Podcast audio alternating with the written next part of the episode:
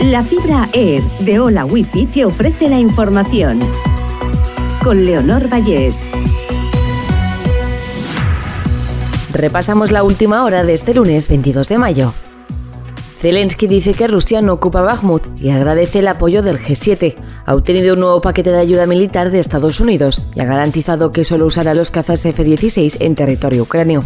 Al mismo tiempo, Moscú continúa asegurando que han tomado la ciudad. La derecha gana en Grecia con el 40% de los votos. El primer ministro de la conservadora Nueva Democracia saca una ventaja mayor de la esperada sobre la izquierda. Si no se pacta un ejecutivo de coalición, habrá nuevos comicios. En España el PSC se sitúa en cabeza en Barcelona y el PP se fortalece en Madrid. Los pactos serán claves en Sevilla, Zaragoza, Valencia y A Coruña. Los bloques de izquierda y derecha se disputan seis grandes capitales.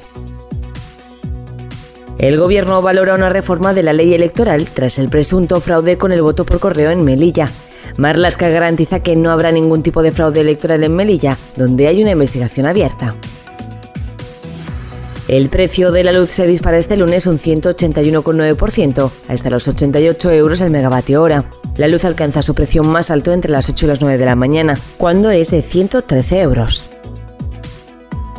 El incendio de las Urdes baja a nivel 1 de peligrosidad y los vecinos desalojados vuelven a sus casas. La UME se ha replegado de la zona después de dar por estabilizado el fuego la pasada noche.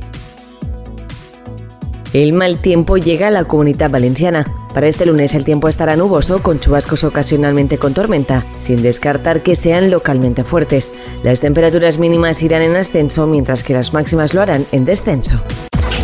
Hola Wi-Fi, velocidades de fibra, vivas donde vivas, te ha ofrecido la información.